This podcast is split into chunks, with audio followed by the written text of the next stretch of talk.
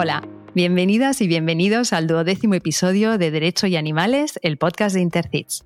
Soy Lucia Arana y os doy las gracias un día más por acompañarnos en este viaje por todos los animales. Hoy tengo conmigo a una de esas personas con las que ya estoy viendo que este ratito de podcast se nos va a hacer corto. Tanto por el caso que vamos a tratar, que es muy interesante, como por la experiencia y actividad incansable de nuestra invitada defendiendo a los animales. Hoy doy la bienvenida, con mucha ilusión, a la presidenta de la sección de Derecho Animal del Ilustre Colegio de la Abogacía de Valencia, Amparo Requena. Qué alegría tenerte en el podcast, Amparo, y de verdad muchísimas gracias por estar aquí. Bueno, muchísimas gracias a, a, vosotros por invitarme. La alegría es mía, vamos, yo sabes que estoy encantadísima de estar aquí y además súper emocionada porque, porque, bueno, estáis llevando a gente importantísima y maravillosísima y bueno, me siento una privilegiada de poder estar aquí aportando y espero estar a la altura, ¿eh? que estoy un poco ahí pensando, madre mía, qué nivel hay por aquí. Voy a hacer un pequeño resumen de todo lo que haces, que el resumen sería que no paras, más o menos, pero bueno, voy a intentarlo. Amparo, eres, como decía al inicio, la presidenta de la sección de Derecho Animal del Ilustre Colegio de Abogados de Valencia, esa sección de la que tú también fuiste la creadora. Eres además la presidenta y coordinadora del Departamento Jurídico de Modepran, que es la protectora que recoge los animales abandonados de Valencia. Luego hablaremos un poco más de, este, de esta función. Eres la creadora y presidenta de Abada, con V, Abogados Valencianos en Defensa Animal, asociación sin ánimo de lucro que nace para prestar asistencia legal en casos de maltrato animal. También eres miembro experto de Intercits y en relación con la defensa de los derechos humanos, eres jurista en el Centro de Reeducación de Menores Jaime I de Picassent, en Valencia, y miembro experto de nuestra coordinadora de profesionales por la prevención de abusos, COPA. Yo, Amparo, no sé cómo lo hago, pero siempre tengo personas invitadas con las que creo que podríamos hacer toda una serie de podcasts, un podcast solo con, con vosotras, ¿no? Bueno, bueno, no, muy bien, gracias. Te voy a pedir, si te parece, para empezar, em, bueno, la valoración personal que, que, haces sobre la, sobre la pandemia. También me gustaría saber cómo lo has vivido, cómo lo has llevado, tú que estás acostumbrada a hacer muchas cosas, pues cómo ha sido para ti, cómo, cómo ves la situación. Pues bueno, la verdad es que sí, soy un poquito inquieta, ¿eh? por eso estoy en muchos sitios, pero bueno. Y, y el tema de la, de la pandemia, pues la verdad eh, me parece terrible. Yo creo que, que nadie nos imaginábamos que algo así podía pasar. Si esto nos lo hubieran contado ya, bueno, pues supondríamos que era ciencia ficción, que todo el mundo esté prácticamente paralizado. La verdad es que es, una, es tremendo la cantidad de víctimas que ha habido. Y, y bueno, eh, es terrible, pero yo creo que, que, que espero que, que, poco a poco pues esto vuelva mm, a la normalidad, a la nueva normalidad o, o, como sea, ¿no? Pero que salgamos de esto. Y bueno, pues eh, yo lo he vivido, yo soy una, creo que soy una privilegiada porque, porque bueno, yo vivo en Valencia, capital, pero este, mm, bueno, este invierno por mis animales, que yo tengo una casa en un pueblecito muy pequeño que se llama Piles, eh, que está cerca de Oliva, ¿vale? No sé, entre Gandía y Oliva, para que la gente se sitúe. Y me he ido quedando, me he ido quedando y este invierno prácticamente para no llevarme a todos mis animales allí, porque aquí están infinitamente mejor, pues estaba aquí, me ha pillado aquí, con lo cual pues la verdad es que súper bien, porque dentro de lo que cabe y de, la situación tan dramática, vuelvo a decir, pero tengo jardincito, tengo la playa, mmm, tengo perros que también he podido salir y además eh, he trabajado, yo no he dejado de trabajar ningún día porque como has comentado, yo soy jurista en centro de menores de medidas judiciales penales y ahí no paramos. Es verdad que no teníamos nada, ningún señalamiento en los juzgados, pero, pero en el centro de la vida sigue y allí hay que estar y tramitando y llevando todos los expedientes judiciales. Así que eh, dentro de lo que cabe, pues, pues, pues he estado bastante bien y, y también tam he tenido la suerte de, de, que no haya tenido ningún familiar o personas allegadas que, que bueno, pues que, que hayan tenido problemas o fallecido. Así que nada, eh, yo solo espero que, que esto vaya mejorando y sobre todo que, que, nos sirva para aprender y para cambiar. Yo, yo creo que, que todo esto que está pasando, sin duda, está provocado por, por el ser humano, por, por, porque somos la peor plaga que hay. Y, y bueno, no estamos haciendo las cosas como tocan. Yo creo que es una señal de, de alarma o de alerta para ver si espabilamos y cambiamos muchas cosas, porque si no, yo creo que nos estamos cargando este planeta. Sí. Así que ojalá esto sirva para que reaccionemos. Sí, sí. Se ha visto ahora, ¿no? En dos meses solo que hemos estado, que nos han tenido encerrados, como la vida, lo hemos visto por todos los sitios, em, los animales vuelven a a invadir, o sea, a invadir no, a volver a sus medios, a, los vemos en la playa. O sea, solo con que nos retiremos un poco, la vida intenta recuperarse y yo creo que, que es súper necesario ¿eh? que cambiemos, que cambiemos. Ojalá sirva, aunque yo no tengo mucha esperanza. Yo creo que luego a la gente se le olvida. Sí, yo estoy igual, estoy igual. Te estaba oyendo y estaba pensando, estoy igual. Yo también he sido una privilegiada y tampoco tengo mucha esperanza, pero sigo pensando que quizás, a ver, a ver si la gente se da cuenta, bueno, quizás a largo plazo no podemos parar, al final estamos en esto porque creemos, ¿no? Que podemos cambiar las cosas, si no, no lo haríamos, o sea que por algo estamos aquí, ¿no? Sobre todo, sobre todo que la gente vea que, fíjate, con solo dos meses que nos hemos quitado de, de, de, de invadir todo y molestar y estar por todos los sitios, se, la naturaleza es sabia y se recupera. Yo creo que esto también a lo mejor ha sido un toque de atención de la misma naturaleza que ha dicho o espabiláis o os espabilo, no sé. Ojalá. sí, sí, por las buenas. O por, las, buenas o por las malas. Amparo, cuéntanos un poco de tu trayectoria. ¿Cómo llegas a interesarte por estudiar Derecho y si era vocacional? Bueno, pues eh, a ver, yo creo que desde que desde que tengo uso de razón, yo sé que quería ayudar a los animales, ¿vale? Porque porque me encantan, me apasionan y, y bueno, pues mm, eh, no sabía cómo. A mí me hubiera, como yo creo que como muchos niños que les hubiera gustado ser veterinario, pero yo mm, yo veo una aguja y me pongo a llorar, entonces me di cuenta que yo no podía ser veterinaria. Me hubiera encantado pero no, no, no, uf, me dan terror las agujas. Es lo que más miedo me da, ¿eh? Y entonces dije, pues no puedo, ser veterinaria. Así que, bueno, pues, eh, ¿de qué otra manera podía ayudar a los animales? Bueno, cuando era pequeña, evidentemente, ni se me ocurría ser eh, licenciada en Derecho o dedicarme a, la abogacía, pero, pero cuando ya me tocó tomar la decisión, mm, ya había descartado veterinaria por, por, lo que te digo Arquitectura me gustaba porque siempre me gustó mucho dibujar y el dibujo se me daba muy bien, pero con eso no ayudaba a los animales. Así que dije, pues con el derecho. Y ahí me metí y nada, encantada y aquí sigo, aquí sigo. Ya cuando acabé, hace mil años, porque yo tengo muchos años, yo soy un poquito mayorcita ya, em, no había nada de, de, como ahora que ya empieza a haber bastantes opciones ¿no? de estudiar temas relacionados con derechos, con, bueno, sobre todo con derecho animal. Entonces lo único que eh, a mí se me ocurrió cuando acabé es hacer una especie de máster, era, no es un máster tan, tan fuerte como los de ahora, que había en la Politécnica, que era planificación y gestión medioambiental. Y yo dije, bueno, pues por lo menos desde la protección a la naturaleza, ¿no? Y eso sí que lo hice y a partir de ahí, pues poco a poco. A partir de ahí eh, fuiste montando tú las cosas que no había, ¿no? has sido tú, claro, tú has sido de las que has ido creando mm. un mapa y un, y, una, y un, panorama que tenemos ahora gracias a, personas como, como vosotras, ¿no? Entonces dices que lo, de, que lo de los animales te viene de lejos. Cuéntanos si quieres, em, bueno, sé que acabas de sufrir la pérdida de uno de tus queridos animales. Mm. Si nos quieres contar eh, con, con cuántos convives actualmente, de dónde vienen, cómo se llaman. Pues mira, ahora mismo, sí, eh, hasta hace 15 días tenía cuatro perros, ahora ya solo tengo tres. Se me ha muerto un perrito que yo tenía y hombre, lo he pasado fatal. Eh, tú lo sabes y mucha gente lo sabe, pero bueno, como cualquier pérdida, no es el primero, no es el primero.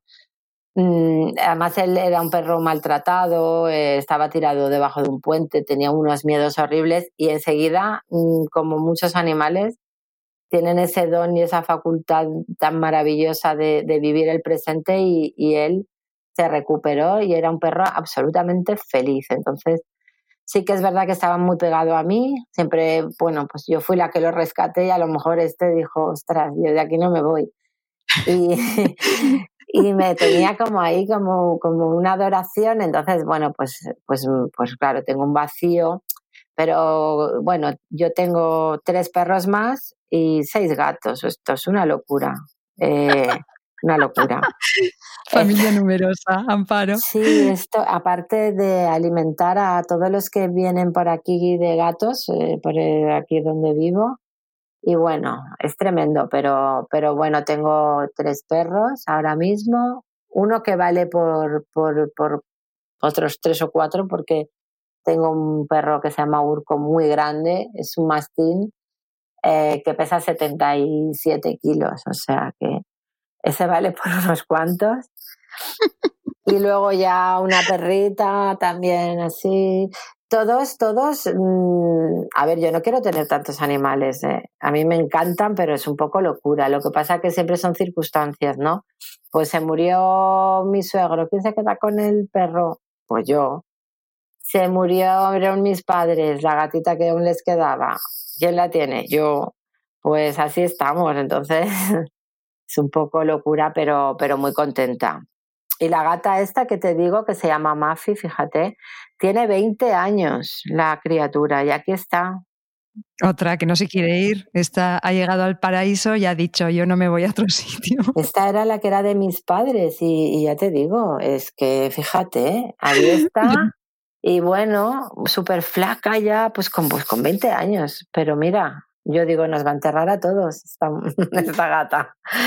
No, muy bien, muy contenta, eh, muy contenta de, de tenerlos. Si te parece, Amparo, te propongo que le dediquemos este episodio a Coco. Muy y, bien. y así no nos olvidamos de él, ¿vale? Claro que sí. Eso, antes de, de, entrar en el caso que tenemos hoy, y me gustaría que nos cuentes qué es Modepran, que también eh, hay un, tiene un capítulo entero, Modepran. Eh, es movimiento para el desarrollo y protección animal. Y me gustaría que explicases la labor que realizáis allí, cuántos animales tenéis, cómo puede ayudar la gente. Bueno. Pues bueno, Modepran es, es, una, es una asociación sin ánimo de lucro, es una protectora a ver, es verdad que yo soy presidenta. Yo, a mí no me gusta ser presidenta de tantas cosas, pero es verdad que me, toca muchas veces. Y aquí me tocó ser, pues por circunstancias, porque el anterior presidente, pues por motivos personales no podía y, y bueno, se quedaba un poco así y dije, bueno, me pongo yo hasta, hasta, que, hasta que haya alguien. Bueno, pues, pues no hay manera de que haya alguien. Así que aquí sigo. No pasa nada, muy contenta, pero esto es un sufrimiento detrás de otro. Entonces, claro, llevando una asociación que ahora mismo lleva desde, desde 2011, creo que llevamos la, gestión de recogida de animales en Valencia Capital, pues cuando es una ciudad tan grande es una locura. Y bueno, pues eh, ahora mismo tenemos a nuestro cargo pues, pues cerca de 300 perros y cerca de 200 gatos. Madre mía. Entonces, es una barbaridad, es una barbaridad. Pero, pero bueno, mmm, soy presidenta de Modepran porque sé la labor que se hace. Es una labor maravillosa con muy, muy pocos recursos, que esto sí que luego si quieres o cuando sea, sí que me gustaría hablar un poco, ¿no? De que las administraciones se den cuenta ¿no? de lo que hay y de que hay que apoyar esta, estas, las, a las asociaciones, porque, porque si no es inviable y están haciendo una labor que es un, bueno, que es un bien público esencial, ¿no? La recogida y atención de animales.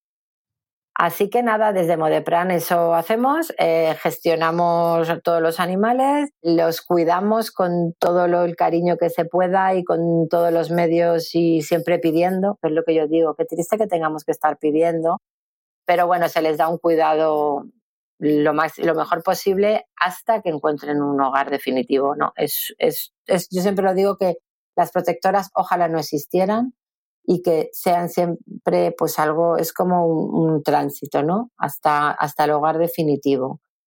Y, y, bueno, que jamás, por supuesto, se sacrifica un animal, evidentemente, salvo por motivos lógicos eh, de sanitario de que sea inviable su vida. Pero, pero bueno, se les da todo el cariño, se les recupera, se les recupera de los traumas porque vienen muchos con muchos problemas y nada, y se buscan muchas casas de acogida hasta, hasta una adopción definitiva y desde luego eh, ojalá todos se adopten. Pero bueno, hay muchísimos esperando. También desde Modeplan se hace una labor increíble, de verdad, de, concienciación y de, y de atención y de asistencia también a residencias de ancianos. Bueno, pues es un poco dar esta, esta no sé, este servicio junto con los animales para concienciar, ¿no? que yo creo que es muy, muy importante. Desde luego. Y por supuesto, mm. Con el voluntariado, yo siempre lo digo, el voluntariado es imprescindible. Eh, yo, yo soy voluntaria, o sea, los que somos directivos de la asociación somos voluntarios. Desde empezando por las directivas hasta acabando, ¿no? Pues, pues hay un montón de voluntarios que sin ellos no, estas cosas no podrían, no podrían existir. Desde luego, yo desde aquí animaría a todas las personas que tienen sensibilidad por los animales y quieren ayudar, que empiecen por hacer voluntariados en protectoras. Yo empecé también por ahí. Se aprende muchísimo y yo creo que no te haces a la idea hasta que vives el día a día. Es súper fácil desde las redes sociales decir cosas, pero hay que estar ahí, hay que estar manchándose los pies y las botas para entender de, de qué estamos hablando, ¿no?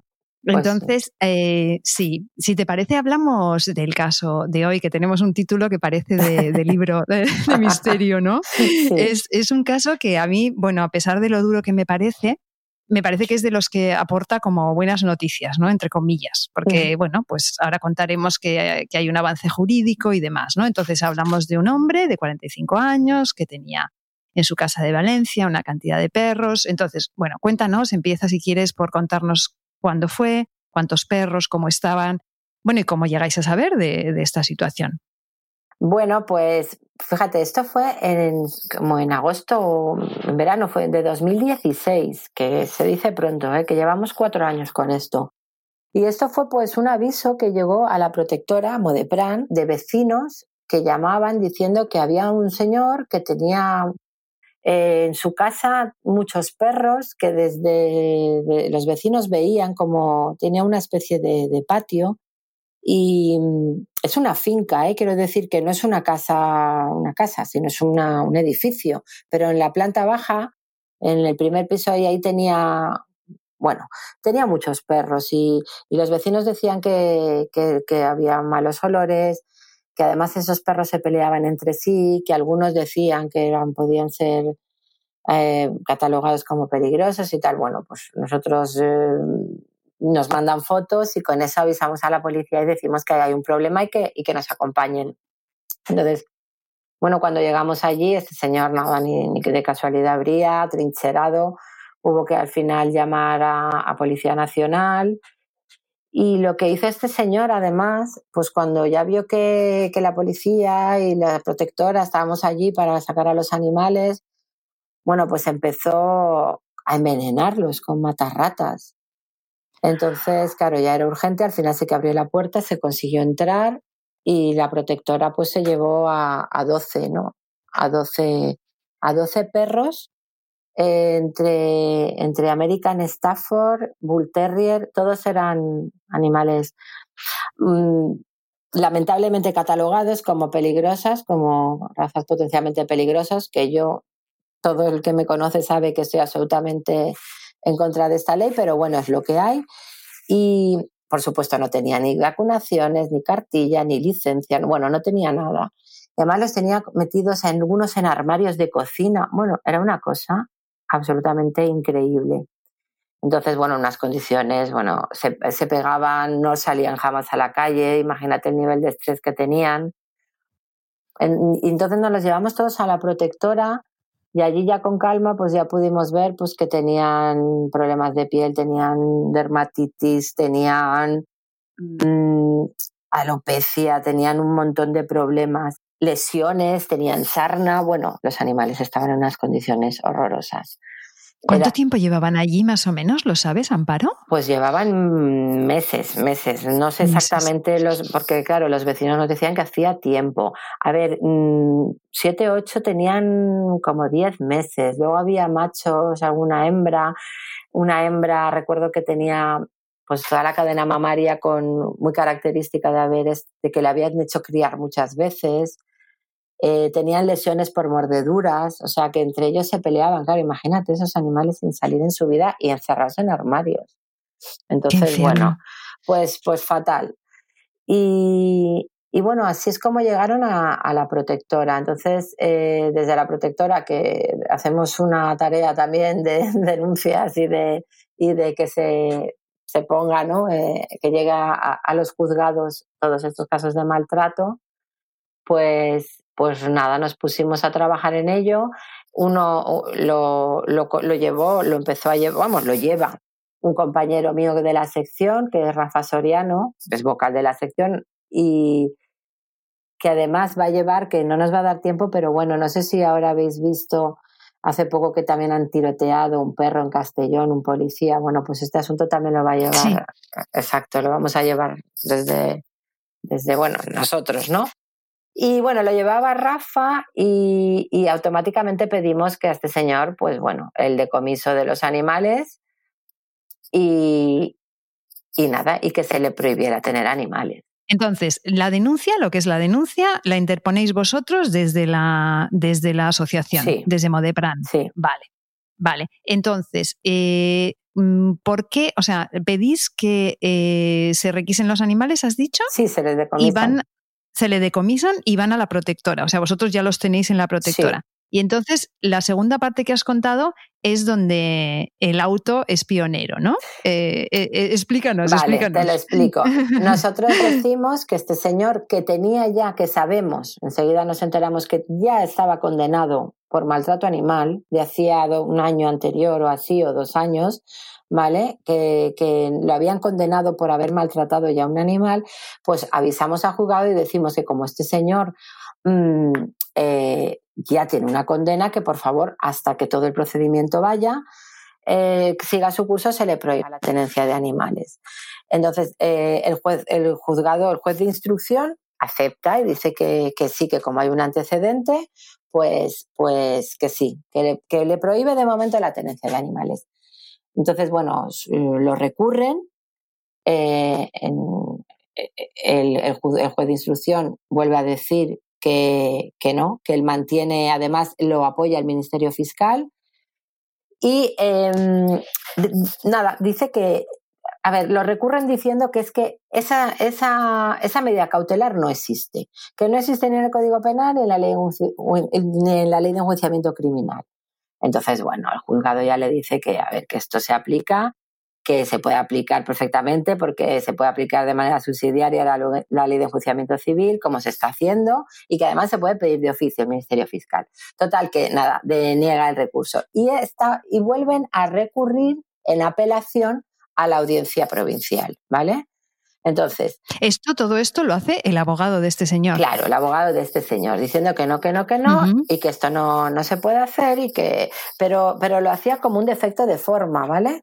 Entonces, eh, nada, va a la audiencia provincial y, y en la audiencia provincial, el 1 de febrero de 2017, ya fíjate, ya estamos en 2017, ratifica eh, la, eh, la prohibición de la tenencia, desestima el recurso de apelación y además, eh, y aquí es lo que ya a lo que voy, que te digo, que es muy, que es muy interesante, porque por supuesto dice que sí. Bueno, vuelve a decir que mm, de oficio se puede pedir, que esto ya se ha pedido, que hay un precedente, que este señor se le puede prohibir la tenencia de animales, pero además es muy interesante que dice que, que resulta de indudable trascendencia para la protección de los animales que intervengan las protectoras de animales eh, como acusación popular o particular, porque, porque dice que de otro modo sería muy difícil que, que tanto el Ministerio Fiscal como el juez instructor pues que conozcan de estos riesgos que las medidas cautelares pretenden evitar. O sea, que somos las protectoras las que estamos siempre encima de estas cosas y si no llega a ser por las protectoras, pues, pues sería muy complicado pedir estas medidas cautelares porque un juez o un fiscal no le llega, ¿no?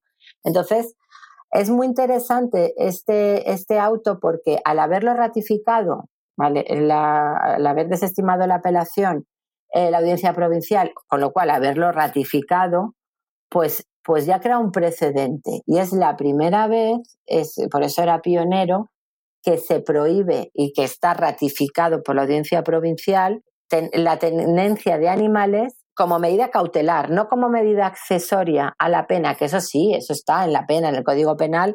Una vez te condenan, tienes medidas accesorias, que es la prohibición de tenencia de animales, como medida accesoria, pero como medida cautelar, ¿vale? Ratificada por la Audiencia Provincial es el primero, que crea jurisprudencia y abre un camino muy interesante. Y sobre todo, el que también justifique, ¿no? El que las protectoras nos personemos en estas causas, porque este auto entonces nos está sirviendo muchas veces para cuando en algún juzgado nos piden fianza, cuando, cuando iniciamos un procedimiento penal, muchas veces se pide una fianza.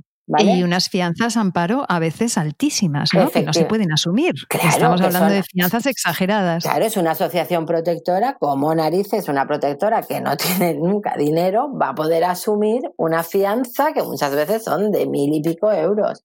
Entonces, mm, bueno, se pueden justificar, se puede recurrir y se puede, pero eh, este auto, al decir esto de la importancia de las protectoras, pues, pues también nos está dando una legitimación. Y, con este auto, pues justificando cuando nos piden una fianza, pues muchas veces nos las están quitando. Entonces es importante porque abre puertas.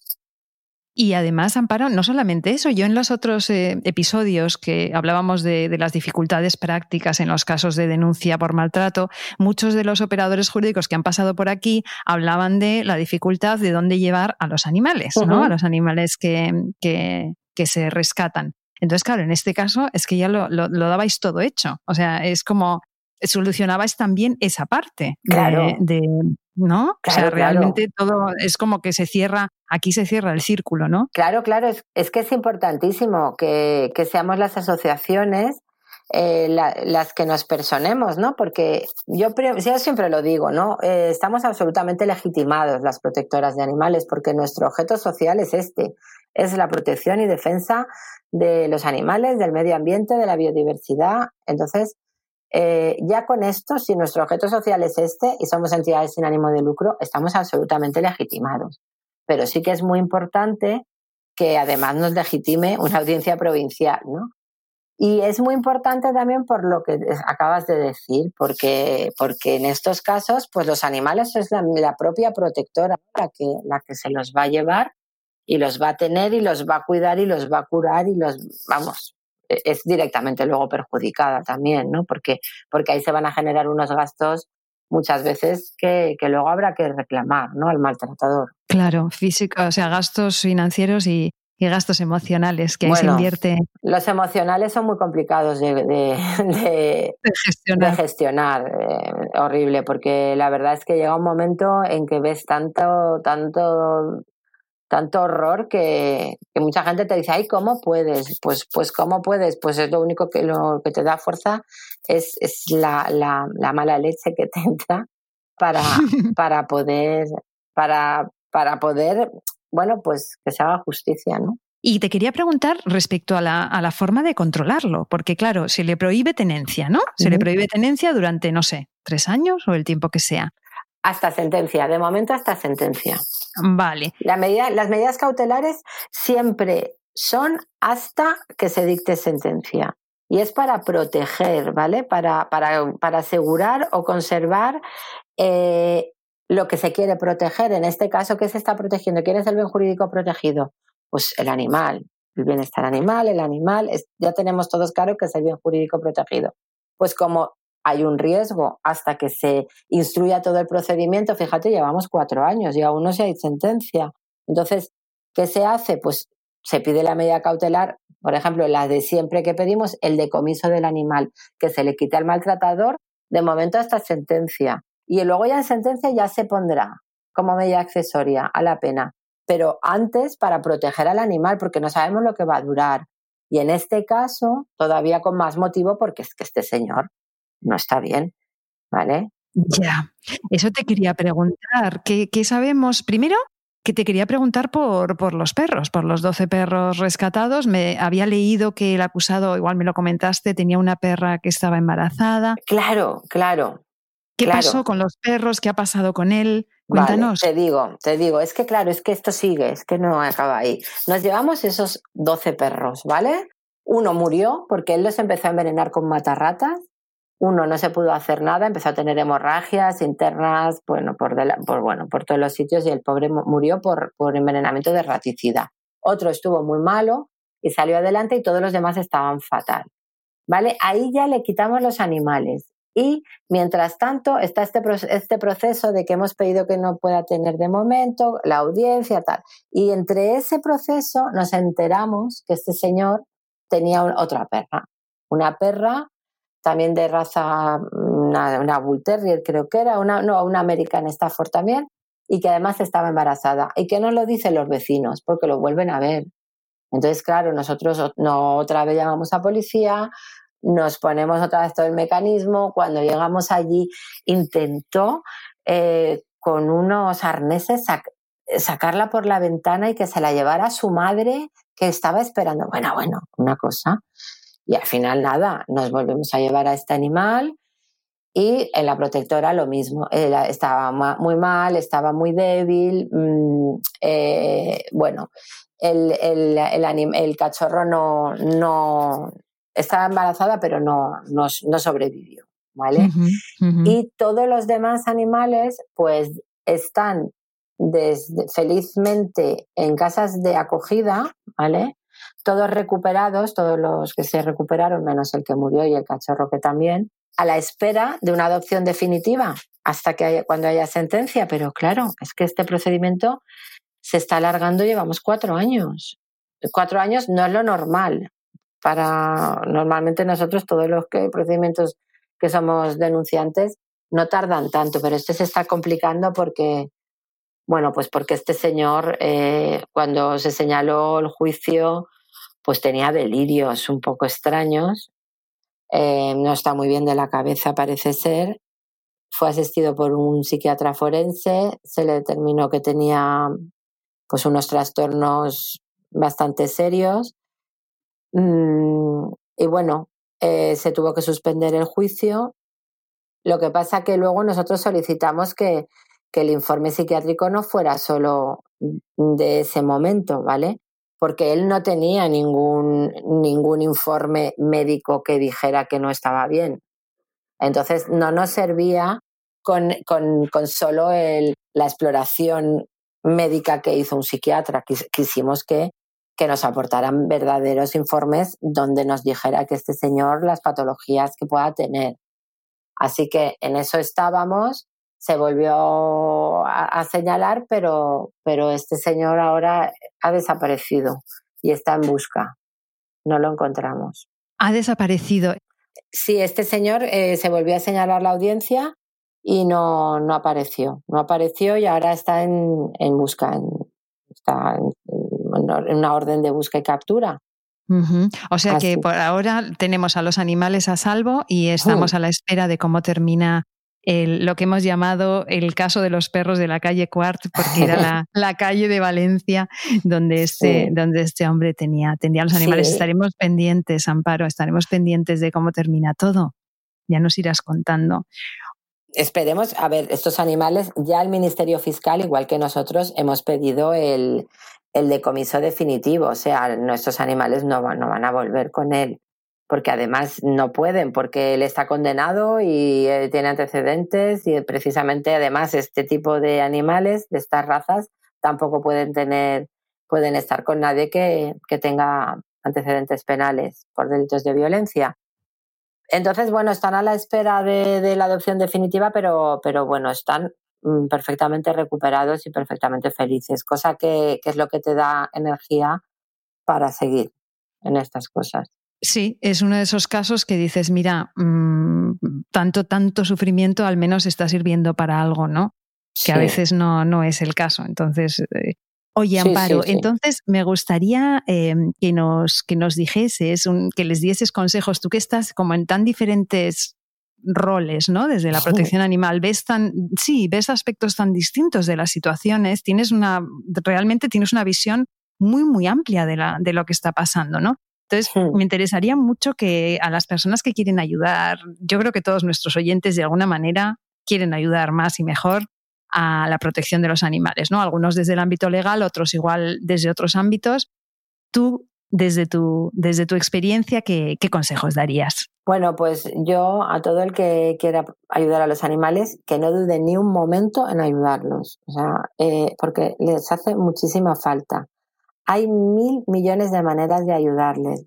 Desde luego, desde, desde el ámbito del derecho es fundamental porque porque desde que, desde que hemos eh, han aparecido, se han ido creando todas las secciones de derecho animal o asociaciones de abogados, o cada vez hay más eh, abogados formados, pues, pues, pues está habiendo, ya se ha dicho muchas veces, mm, hay mucho más eh, delitos de maltrato animal que llegan a, a las fiscalías de medio ambiente y a los juzgados, pero no es porque haya más, es porque se denuncia más, ya hay más gente preparada.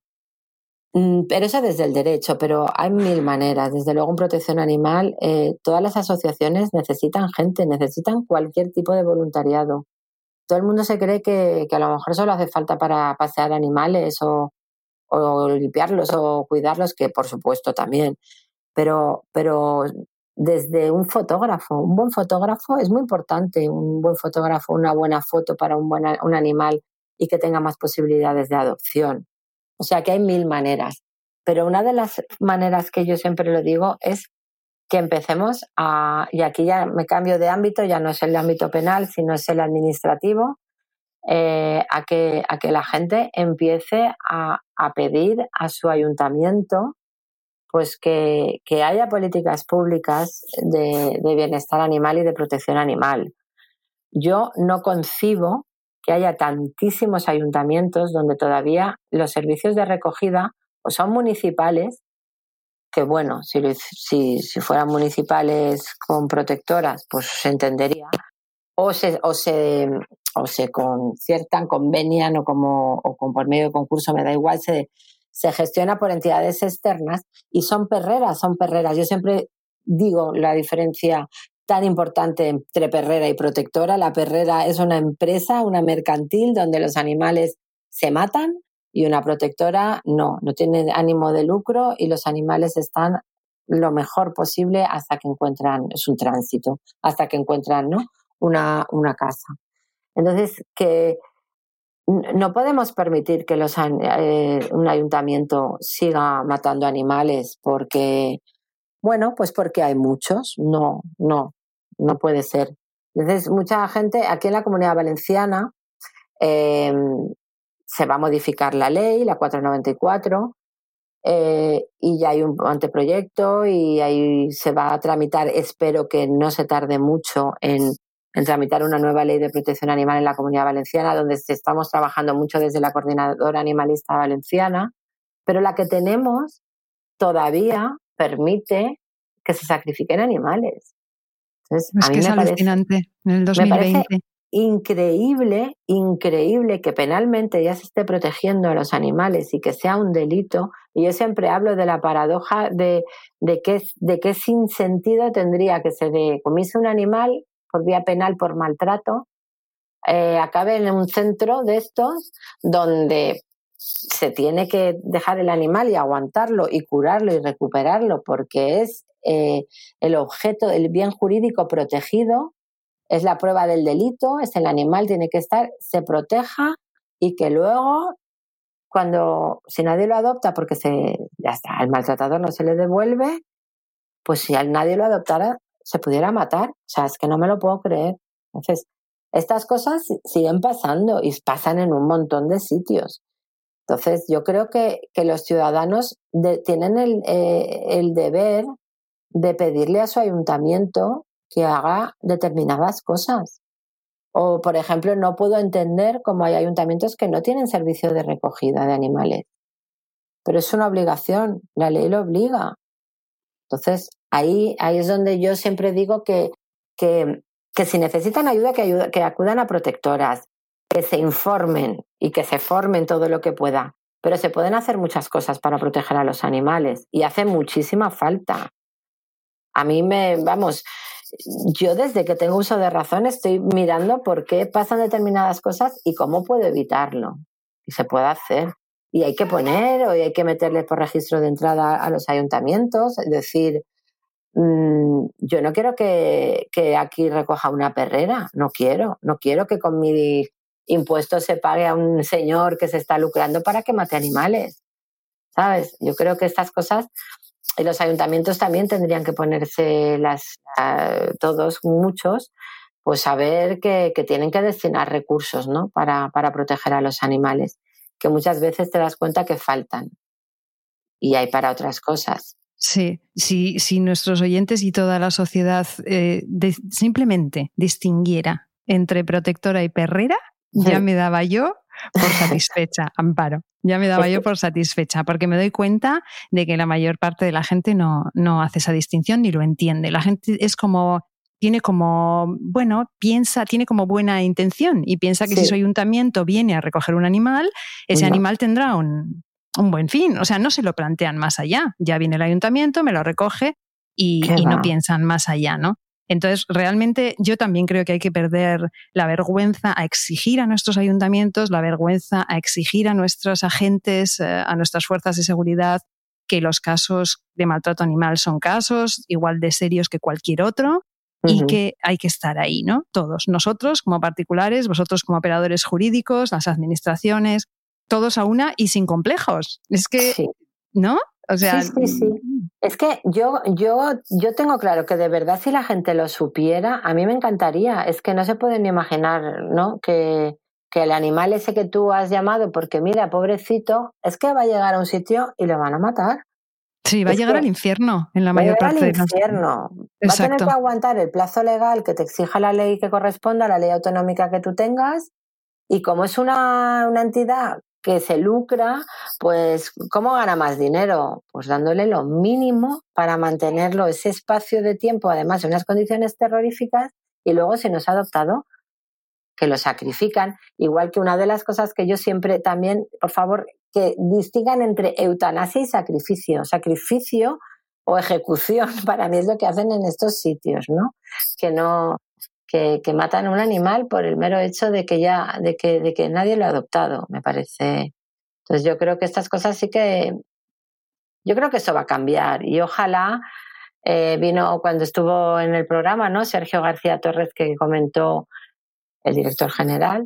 Mm. Eh, que querían hacer un, en breve esa, esa, deseada y ansiada ley nacional de, de protección de animal, animales de compañía y de no compañía, ¿no? Una ley de protección animal, pues bueno, que sea una ley marco, yo sé que las competencias están delegadas a las comunidades autónomas, pero que haya una ley marco donde se sienten unas bases y que sean iguales en todo el territorio de, España y por supuesto una de esas sea sacrificio cero, acompañado de todas las medidas que se tienen que poner imprescindibles de control de cría, control de venta, esterilización de animales, bueno, identificación, todo eso, pero el sacrificio cero es absolutamente viable y además yo creo que exigible. En, en, el mundo en que vivimos ya. Sí, sí, acompañado, como dices, de las medidas que hagan que esos animales realmente tengan una, una oportunidad, mm. que hagan que no, no, vivan más años hacinados en el mismo infierno, solo que más años, ¿no? Es un mm. tema delicado. A ver si un día lo podemos tratar mmm, en profundidad, porque también me parece, me parece un temazo, ¿no? Entonces, Amparo, para ir así cerrando, eh, siempre os hago una pregunta a todos, que siempre es la misma, que empezó con Eduardo Olmedo y aquí seguimos haciendo. Eduardo Olmedo.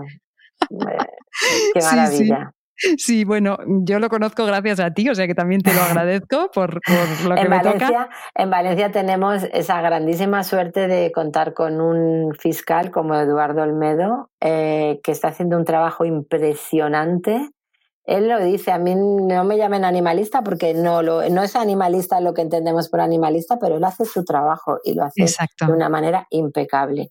como otros fiscales también, como Javier Rufino, como otros tantos, pero, pero bueno, como es el que tenemos en Valencia, es el que yo siempre digo que, que tenemos, somos unos privilegiados y los animales son unos privilegiados. Me encanta que lo hayas, además me encanta que hayas hecho esa puntualización, Amparo, porque es que no hacen nada especial. Lo que hacen es su trabajo. Entonces, claro, es muy importante esta puntualización, ¿no? Que por supuesto es muy importante y muy especial para nosotras, pero lo que están haciendo es tomarse en serio su trabajo, ¿no? Que son cosas que están en el Código Penal, que son cosas que están recogidas en las leyes, o sea que no nos las hemos inventado, ¿no? Oye, Amparo, entonces la, esa pregunta así un poco más filosófica es por qué, según Amparo Requena, debemos proteger a los otros animales porque lo que les estamos haciendo a los animales no tiene nombre. Ya no solo, bueno, a los animales de... Es verdad que los animales de compañía suelen ser los, los privilegiados, porque como, como están con, con el hombre, pues siempre suelen tener la mayor protección, pero todos sabemos que hay un montón de animales, son animales que sienten y que sufren y que padecen exactamente igual que nosotros, porque son animales son igual que nosotros. Somos unos animales humanos y otros no humanos, pero sienten igual. Y si a mí me da tanto terror el miedo, el dolor y, y, sufrir, ¿cómo es posible que estemos haciéndoselo a los animales? Ellos no tienen voz, entonces, ¿por qué tenemos que defenderlos? Pues porque como no tienen voz y nos hemos mm, creído que podemos hacer determinadas cosas, pues yo creo que no, que no se les puede hacer determinadas cosas y tenemos que estar ahí para que, para que esto avance. Es verdad que es un derecho nuevo, pero, pero está avanzando mucho. Y, yo lo digo siempre que no les debemos compasión, les debemos justicia y por eso estamos aquí, ¿no? Porque tenemos que, que conseguir que los animales mm, no, no, no pasen por todas las cosas que todavía siguen pasando en, en granjas y bueno, en fin, que, es lo que todos sabemos, ¿no? Mm, Amparo, me, quedo con, no les debemos compasión, les debemos justicia. Me, gusta muchísimo esa frase, me quedo con esa. Y mm. bueno, por mi parte, eso sería todo. Con mucha pena te despido, pero ¿tú querrías añadir algo más? ¿Hay algo que te gustaría decir que se te haya quedado por ahí? Pues no lo sé.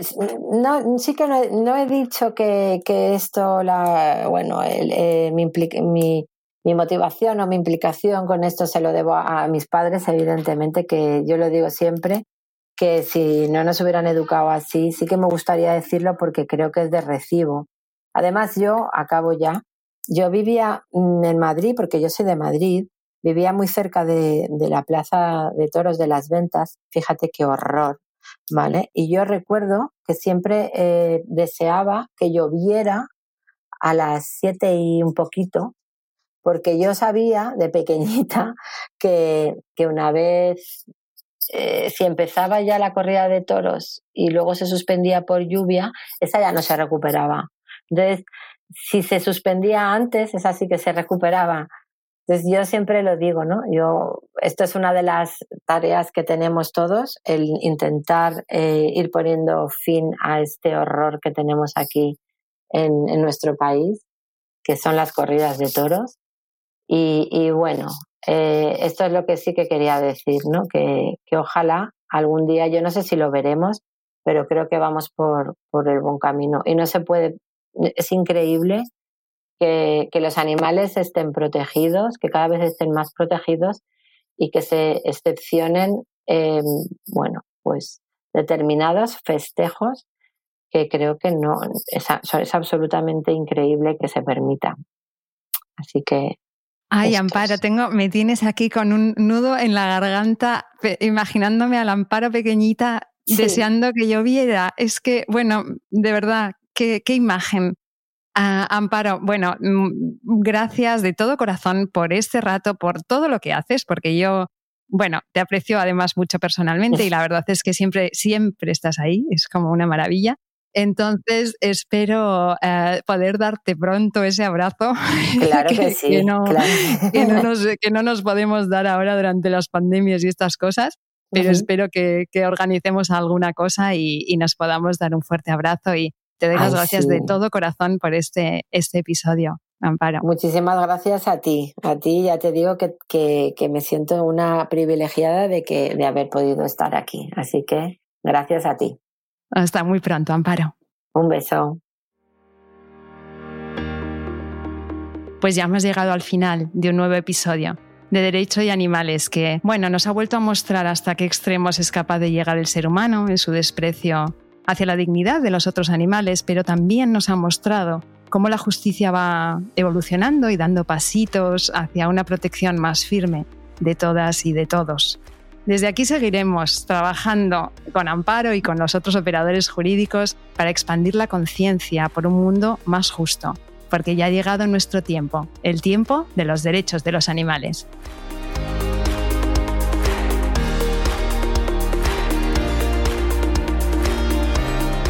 Nación Podcast te agradece haber elegido este podcast.